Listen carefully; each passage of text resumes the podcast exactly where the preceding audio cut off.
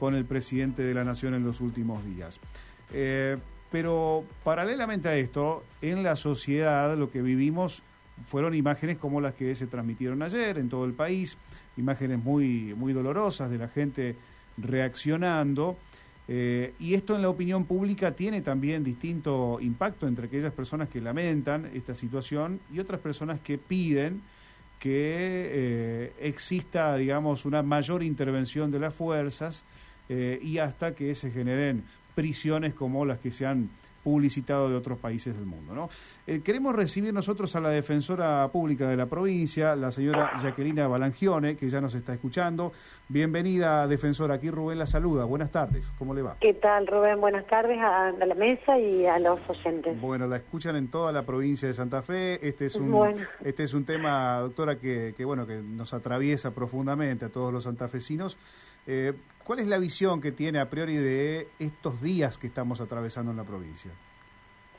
Bueno, en primer lugar, como ciudadana, es una preocupación realmente eh, importante, porque aparte esto es un problema que se lo ve venir desde hace un tiempo y bueno, las cosas han ido empeorando. Eh, tengo mucha expectativa, lo digo como ciudadana, en, en la actuación que pueda tener el nuevo ministro y bueno, que esperamos que desde el gobierno se le dé todo el apoyo, ¿no es cierto?, para poder poner de pie a la policía, al servicio penitenciario, lo que son las fuerzas de seguridad que vienen con un proceso de, degradación interna, que es de muchos años. Yo siempre lo recalco, no es un problema de un gobierno determinado, no es un problema del gobierno actual, es un problema de larga data y las cosas, bueno, se han ido a, mayores, con, más con este problema eh, del narcotráfico y bueno, y la, y la situación de la, de la sociedad civil que cuando toma cartas en el asunto y, trata de hacer justicia por mano propia, eh, no es bueno, es un muy mal síntoma ese. Así que bueno, sumamente preocupada y desde este lugar como, como defensora general penal de, de la provincia, que para que la gente entienda, yo soy la jefa de los defensores y defensoras públicos, de la defensa pública de la provincia de Santa Fe. Y bueno, tenemos a nuestro cargo eh, la defensa de la gran, una gran cantidad, de un porcentaje muy elevado de, de la representación legal, digamos, de los imputados. Somos como el, abogado defensor o la abogada defensora de, de los imputados en los juicios, que hay como un 80% de los juicios penales de la provincia están con defensa pública por una cuestión de que el sistema penal recae con mayor fuerza y casi con exclusividad en los sectores de menores recursos económicos de la población. Y de las personas que están prisionizadas, ya cumpliendo condena, tenemos prácticamente la totalidad. Eh, como abogados defensores, ¿no es cierto? Y a su vez, otra misión que tenemos en la defensa pública es el monitoreo, la inspección de todos los lugares de encierro, eh, porque tenemos a nuestro cargo velar por los derechos humanos y el cumplimiento irrestricto de las libertades. Así que tenemos bajo nuestra órbita de actuación todo lo que es el control de la violencia institucional y de, bueno, de todo un poco todo lo que pasa dentro de las cárceles. ¿Qué, doctora, ¿qué porcentaje de las personas que hoy están detenidas corresponde a sectores vulnerables? Y yo te diría que el 90% o más, 95%, casi todos, casi todos. A ver, eh, doctora, ¿qué tal? ¿Cómo le va Gastón? Es mi nombre. Si hago, una si hago una lectura rápida por lo que usted dice, entonces hay que eh, hacer una, o una asociación simplista de que el más pobre delinque y el que tiene más dinero no, o la justicia mira a uno y a otros no? No, claro, no, no, no. Esto no es solamente en la provincia de Santa Fe, sino que esto en todo el país y es a nivel Latinoamérica ni hablar y a nivel mundial. Siempre el sistema penal tiene un mayor impacto sobre los sectores de menores recursos económicos. Eh, hay muchos factores. Eh, a veces los fiscales se enojan conmigo cuando yo señalo esto, eh, porque hay que reconocer, el Ministerio Público de la Concepción en, la provincia de Santa Fe hace un esfuerzo por investigar el crimen organizado, el delito de guante blanco, como es eh, todo lo que tiene que ver con la organización criminal, todo lo que es administraciones fraudulentas y delitos que no son de la órbita provincial, sino de la órbita federal, como son el narcotráfico, el lavado de dinero, que son actividades criminales que van asociadas. Lo que pasa es que es mucho más difícil investigar ese tipo de delitos que perseguir a un simple ladrón y atraparlo. Es decir, tiene más éxito, más fácil. No sé si me explico. Sí, sí. Y hay, eh, lamentablemente, eh, también con los, los márgenes de pobreza que tenemos, con barrios marginales que están, que lo marginal no es solamente la ubicación geográfica, sino que tiene que ver también con la falta de acceso a los derechos, ¿no es cierto? Y a, a, pertenecer a un sistema. Nosotros cuando hablamos de de grupos o colectivos en situación de vulnerabilidad, eh, desde el vamos, los operadores de la justicia, sobre todo los que estamos en una línea como la defensa pública, partimos de reconocer, de saber que son personas que están excluidas del sistema. ¿Por qué? Porque desde chicos no, no acceden a la escuela o acceden en malas condiciones, porque no acceden a la salud, a la alimentación, a la educación, a todo lo que tiene que ver con la estructuración de una familia, de la contención. Lo que uno ve que sucede mucho en, todas las zonas eh, periféricas, sobre todo de las dos ciudades más grandes de la provincia. Bueno, esto en Buenos Aires, lo que es el conurbano eh, bonaerense, por supuesto también. Estamos hablando acá de la, de la provincia de Santa Fe. Y no es simplificar. No, no, ni tampoco quiero sonar como que, a ver, lo que estoy diciendo es este, ni ofender a nadie, pero uno cuando recorre las cárceles, vos recorres la cárcel por dentro, vos te das cuenta que es lo mismo que recorrer una villa, es lo mismo, nada más que son todos varones o todas mujeres, se en ese, en ese aspecto. La mayoría es gente que proviene de sectores absolutamente atravesados por la pobreza y junto con la pobreza se suman otras vulnerabilidades como cuestiones, por ejemplo, del consumo problemático de drogas desde que son muy chicos, como por ejemplo problemas de violencia familiar, que por ahí son problemáticas que van unidas unas con otras. Y hay mucha gente que tiene está atravesada por una sumatoria de vulnerabilidades. Por ejemplo, suponete que sos integrante de una comunidad aborigen a su vez pobre, a su vez tenés una discapacidad, que hay muchísima gente con discapacidad o con capacidades, en lo que lo que podemos decir borderline, digamos como que no tienen bien desarrollada la parte intelectual y demás, hay muchísimos por el consumo de drogas, por ejemplo, o por la mala alimentación desde el vientre materno. Eso uno, digamos, cualquier trabajadora social, eh, o gente que trabaja en este tipo de, colectivos lo sabe, lo reconoce. A veces te cuesta entenderle lo que te hablan. Ahora, eh, eh doctora, ¿qué, ¿cuál es la opinión que usted tiene? Porque nos gustaría mucho que nos explique. cuando ponemos la palabra derechos humanos, cuando ponemos la frase derechos humanos, la sociedad y de hecho hoy hay sectores políticos, yo supongo que los, lo habrá visto, si no va a escuchar que hay un sector que está impulsando esto de eh, vamos a barrer con esta cuestión ideológica de proteger a los presos y, de, no proteger a la gente. Eh, ¿Cómo se aborda ese tema? ¿Cómo lo entiende usted? Mira, yo primero quiero decir que a mí me parece que todos los seres humanos merecemos, que podemos, somos eh, destinatarios de una protección, entre comillas, por parte del Estado a través de un sistema, porque no lo digo yo, lo dice la Constitución, desde que habla en el preámbulo. O sea, una vida en paz, una vida sin violencia, una vida donde uno se pueda desarrollar, donde pueda acceder al trabajo, la educación, etcétera. Para eso existe la organización que entre todos armamos y denominamos Estado. Eh, y a través de una ley suprema que es una constitución nacional que te va a fijar políticamente las decisiones sobre o las bases sobre las cuales ese Estado se va a estructurar.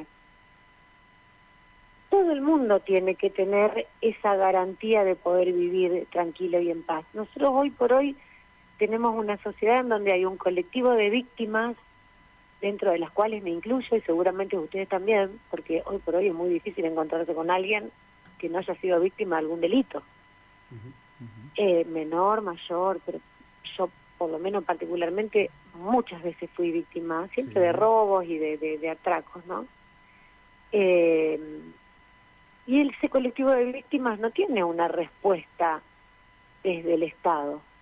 El Estado lo que viene haciendo desde hace, acá en Argentina es muy marcado a partir del caso Bloomberg, del 2004 en adelante, muy marcado, pero no es solo Argentina, sino que es una, una tendencia mundial y sobre todo Latinoamérica, de el endurecimiento de las leyes penales, el endurecimiento de las penas, las penas largas se imponen y además el endurecimiento de las condiciones sobre las cuales, dentro de las cuales se cumplen las penas. Hay un endurecimiento de todo lo que es el sistema penal y una política criminal, si se quiere, de más mano dura. Pero eso es algo que también se dice y se le muestra a la sociedad como que va ser los problemas. Y lo que en la sociedad estamos viendo es que eso no está solucionando los problemas porque las penas realmente son más largas, los modos de cumplir realmente son más duros, prácticamente nadie accede a la salida transitoria ni a la libertad condicional, las penas, las penas fiscales las piden altísimas, los jueces las dan altísimas, las condenas. Pero ¿qué pasa? Por otro lado tenés cárceles y lugares de encierro que teóricamente están para que las personas que cometieron delitos y fueron atrapadas por el sistema cumplan una pena que tiene un fin resocializador. ¿Qué significa esto? Tratar a esa persona, trabajar con esas personas que caen de modo de, lograr que cuando cumple la pena y vuelve a la sociedad, vuelve mejor, vuelve resocializado. ¿Cuánta gente que cumple su pena sale resocializada? Y no, en estas condiciones eh, te diría que es muy poco, salvo en algunas situaciones específicas yo vengo dándole apoyo a la gente que quiere instaurar el método APAC acá en Santa Fe, que fuimos a verlo a Brasil. Brasil tiene una situación de base, una situación social, y las cárceles son es peor que lo nuestro. Y con este método APAC, que tiene una función eminentemente socioeducativa y reeducadora y que trata a la persona con la construcción de valores, apostando, digamos, a, construir una mejor persona, que, que pegue una curva, que deje con de, este, de cometer delitos, eh, en ese método empezó en Belo Horizonte con, con uno o dos institutos y hoy por hoy hay 80 funcionando y en total van a ser 140 y 60 en construcción en este momento. Y no en Belo Horizonte, sino en todo Brasil. Y se ha tomado como una política pública. Porque en ese tipo de lugares de encierro, donde se trata de una determinada manera a las personas, y se apuesta al trabajo, a la educación. O sea, es un sistema disciplinario que se levanta a las 6 de la mañana, empieza a trabajar, empieza a estudiar, todo controlado, porque el que, que no cumple con eso vuelve a la cárcel común. ¿No es cierto? Se reduce absolutamente el índice de reincidencia y realmente uno que yo que lo recorrí, lo vi con mis propios ojos, recorrí esos lugares de encierro, esas cárceles y no lo podés creer. O sea, yo con la funcionaria que fui, que es la la directora del registro de violencia institucional que tenemos acá, que es una socióloga, realmente no lo podíamos creer. Nos sentábamos a comer con los presos, hacíamos cola con ellos para servirnos, hacen turnos, una semana cocina un grupo, otra semana otro, te sentás en una mesa con mantel, con cubierto, cosa que ellos en su casa a lo mejor nunca lo pudieron hacer. Y el índice de reincidencia en las cárceles comunes a nivel mundial es el 75%. Es decir, la gente que pasa por la prisión, el 75% reincide. Acá en la provincia de Santa Fe, hoy medimos el 85% de reincidencia. En el método APAC baja al 13% en los varones, 13%, y en las mujeres al 2%. ¿Por qué? Porque se logra realmente la recuperación de la persona, no se lo llama preso, se lo llama recuperando. Trabajan también la sociedad civil, eh, instituciones intermedias, la Iglesia Católica, eh, digamos, es una sumatoria de esfuerzos, pero que en Brasil lo que ha sido muy importante es que el Poder Judicial lo adopta esto y los jueces se involucran con esto, porque son los jueces los que definen quiénes van o quiénes no van al método APAC. Y va cualquiera, desde el que cometió un simple robo hasta el que mató, el que violó, el que cometió delitos aberrantes. A todos se les da esa oportunidad, pero después tienen que mantener ese sistema disciplinario y se cuidan unos, unos a otros, es decir, la persona se pone en valor, se la escucha, se le da una confianza en el encierro, por supuesto, no es que no cumplen con la privación de la libertad, sí lo cumplen. Hoy por hoy esto parece algo lejano, pero no es tan lejano. Yo me fui, después de ir a, a Belo Horizonte, con mis propios recursos económicos me fui a España y fui a conocer el método nuevo que tiene el País Vasco. Que el País Vasco tienen el problema de la ETA, el problema del terrorismo. Y además tienen, como en toda Europa, problemas de migración, tienen problemas sociales, no la pobreza, que con la que nosotros tenemos que, que, lidiar, digamos, en el sentido que tenemos que trabajar como sociedad y como Estado para, para erradicar la pobreza que tenemos. Ellos no la tienen, pero tienen otro tipo de problemas que son muy graves y tienen este tipo de cárceles, que son sistemas de justicia restaurativa, puestos directamente por el Estado. O sea, las cárceles hace 30 años tenían las cárceles iguales que las nuestras, absolutamente superpobladas, con hacinamiento, porque aparte tenían todos los presos del, régimen franquista, tenían muchísimos presos hace 30 años, y les parecía imposible que eso pudiese cambiar.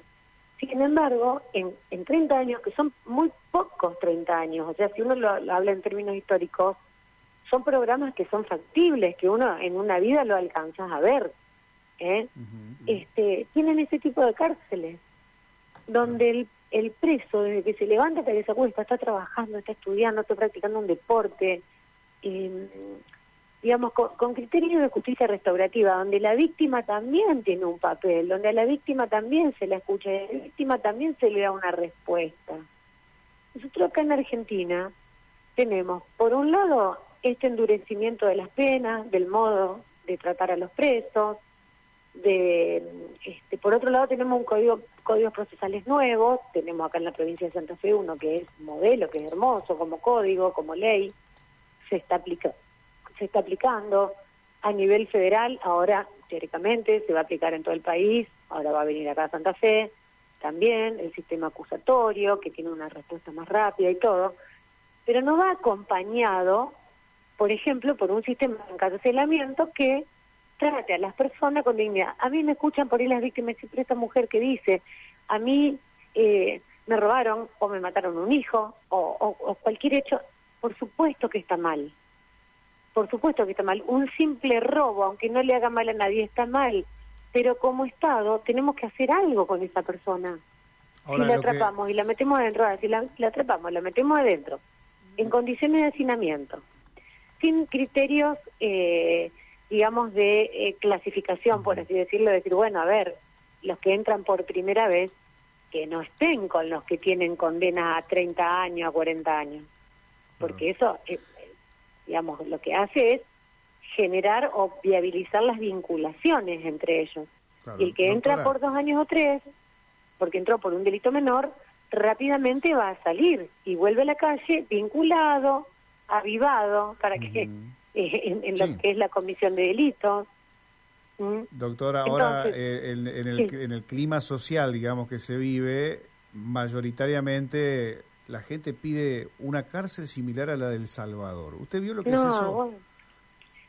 Claro, pero no, primero no se pueden traspolar las realidades porque lo que pasa en El Salvador es distinto a lo que pasa acá, más allá de que acá estamos hablando ya ahora de, hechos de suma violencia. Bueno, no es necesario reiterar ni recordar la muerte de un nene de 11 años. Obviamente no podemos naturalizar ese tipo de hechos, obviamente.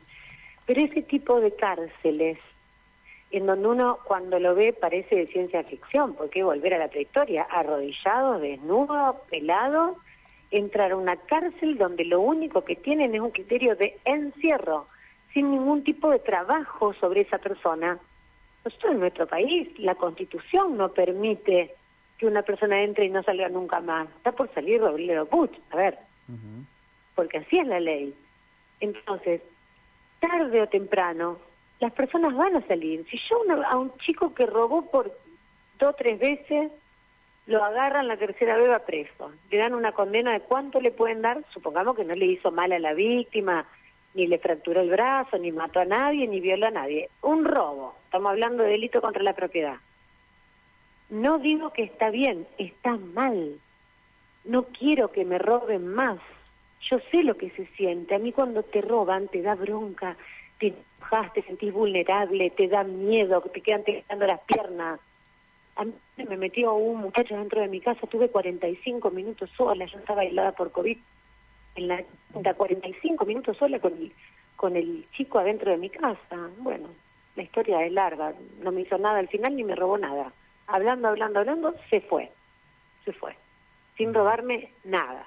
Pero bueno, tuve suerte, porque así como me pasó eso, yo te digo sinceramente, mientras hablaba con él, miraba a ver a dónde estaban los cuchillos, porque yo decía, si este me saca un arma y me voy a defender, y mañana a mí me encuentran muerta acá. O sea, ¿qué quiero contar con esto? Que no soy una persona que vive dentro de un frasco que no sabe lo que pasa. No, lo sé y vivo sufriendo y pensando que no le pase nada a ninguno de mis hijos. Que vuelvan sanos y salvos a casa, que no les pase nada en la calle. Eh, a ver, lo sé, pero eh, no me acuerdo ahora por qué era que... Eh, hablamos de, lo del Salvador, usted decía que, Claro, pero yo suponete que ese pibe lo atrapa. Al que le robó a una persona grande, lo que sea, lo atrapan, ¿cuánto le pueden dar? Tres años. Ponele, tres años. Vos lo metés tres años en esa cárcel, donde va a estar desnudo, arrodillado, mirando el techo todo el día junto con los otros, que, que más o menos lo que pasa acá, acá digamos, no están arrodillados y desnudos, pero están todos ahí metidos, en los, digamos, en los niveles de, sobrepoblación que hay, hay muy poco taller, muy poco, muy bajo el cupo educativo, el cupo laboral, son pocos los que acceden a eso. Eh, digamos, toda una situación, muchos hechos de violencia institucional, muchas muertes y suicidios dentro de las cárceles, en año 21 y 22, en total 66 personas murieron en, en los lugares de encierro, acá en la provincia de Santa Fe, récord histórico como también hay mucha gente del servicio penitenciario que está con carpeta médica, psiquiátrica y todo, porque los penitenciarios también viven en ese ambiente y en ese en esos lugares con, con toda esa problemática de tipo estructural, ¿no? Eh, ¿Cómo sale ese pibe? ¿A vos te parece que sale mejor? Es lo único que se hace es generarle más resentimiento, perder más todavía el valor por la vida, por la salud, porque además les cuento, las cárceles son lugares donde, eh, digamos, el común denominador es estar inmunodeprimido, porque adentro de las cárceles no hay son todo color gris, no hay aire, la comida es mala, eh, no se hacen deportes ni actividad física. Y hay un, un informe que publicó el observatorio que depende del gobierno, que eh, ratifica todos los datos que nosotros venimos dando, y entre ellos un dato que es llamativo, que el 70% de los presos son muchachos muy jóvenes que están por robo. No que mataron, ni que violaron, ni que andaban, ni que anduvieron a los tiros. Esos son los menos. Claro. El, eh, mayor número de presos en una sobrepoblación absoluta, porque tenemos 9.350 presos, de los cuales 1.000 están en comisarías que no son lugares para albergar personas, sino que están para otro tipo de, función en la sociedad que tiene que ver con proteger el barrio, con dar un servicio al barrio, y eso no se puede hacer porque los policías están cuidando a los presos, amontonados, porque las, por ejemplo acá en la, ciudad, las de la capital y lo que es la Gran Santa Fe, lo que es la circunscripción 1, están absolutamente sobrepobladas, hay comisarías que están al 300% de la gente que pueden tener, y suponete, si la comisaría tiene lugar para 20, pero hay 60 o 70, la partida que tiene esa comisaría para comida, para limpieza, para el baño, para la cocina, es para 20, no para 70. No sé si me explico. Sí, Jacqueline. Todo eh, eso es un caldo de cultivo. A nada bueno lleva eso. Acá hay que repensar el sistema carcelario. Jacqueline, le, quiero, disculpe que le, que le interrumpa, pero eh, estamos sobre las noticias. Eh, y le quiero consultar sobre uno de los temas del, del día con respecto a la seguridad, inseguridad y el Estado, con respecto al anuncio que hizo el presidente de la Nación que va a enviar más fuerzas federales a Rosario. ¿Qué opinión tiene usted cuando todo el ámbito de la política y buena parte de la sociedad cree que es la solución más factible, más fuerzas federales? Y bueno, eh, digamos, quizás no soy yo la persona invitada para dar una opinión porque yo cumplo, desempeño un determinado rol, ¿no es cierto? Que es justamente el de la defensa. Mientras esas fuerzas, digamos, ejerzan su trabajo como corresponde, porque el Estado tiene las Fuerzas Armadas justamente para, ¿para qué? Para intervenir, para neutralizar o reprimir el delito. Y realmente lo que está pasando en Rosario que, que es Vox Populi, porque de las mismas áreas, digamos, donde depende, se reconoce que hay todo un problema interno de la policía, aparte los hechos son notorios, porque cuántos policías y jefes policías en estos últimos días nomás han caído presos, digamos, como que hay toda una cuestión interna, eh, y además, sumado que el narcotráfico es un delito de tipo federal, en donde el Estado Nacional tiene que tener una intervención. Eh, acá en Santa Fe lo que nosotros venimos viendo que, eh, digamos, inclusive las bandas que han ido, o jefes de bandas que han ido cayendo y que han sido atrapados por el sistema, lo fueron por la justicia ordinaria, es decir, por los fiscales y los jueces provinciales, porque los agarraban por otro tipo de hechos, homicidios, por ejemplo, que son eh, comunes, ¿no es cierto? Y después de eso se pone a disposición de la justicia federal porque hay, como había mucha, digamos, mucha pasividad o mucha inercia por parte de las fuerzas federales.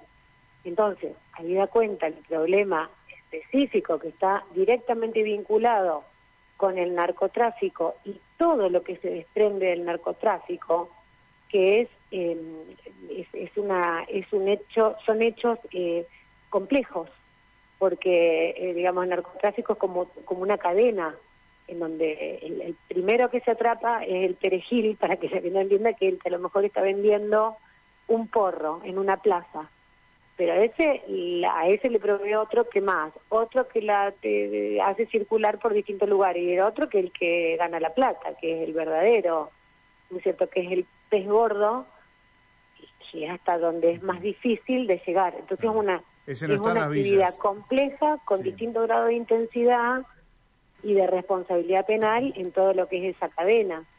Lo que es indiscutible es que es una cuestión de competencia federal, porque esto trasciende las fronteras de una provincia y de un país. Entonces no puede ser una provincia sola la que se haga cargo de esto. Esto tiene vinculaciones que trascienden las fronteras. Y quizás por ahí lo que más repercute en la sociedad, en el día a día, es lo que tiene que ver con el narcomenudeo, por ejemplo, con esto que pasó en Rosario. Clarísimo, clarísimo, doctora. Queremos agradecerle estos minutos. Eh, siempre viene bien la charla, la reflexión y bueno, poder eh, llegar a toda la provincia, en este caso a través de Radio M. Muchas gracias. Bueno, gracias a ustedes por el espacio. Muy amable, hasta luego. Hasta luego. Allí despedimos a la defensora pública de la provincia.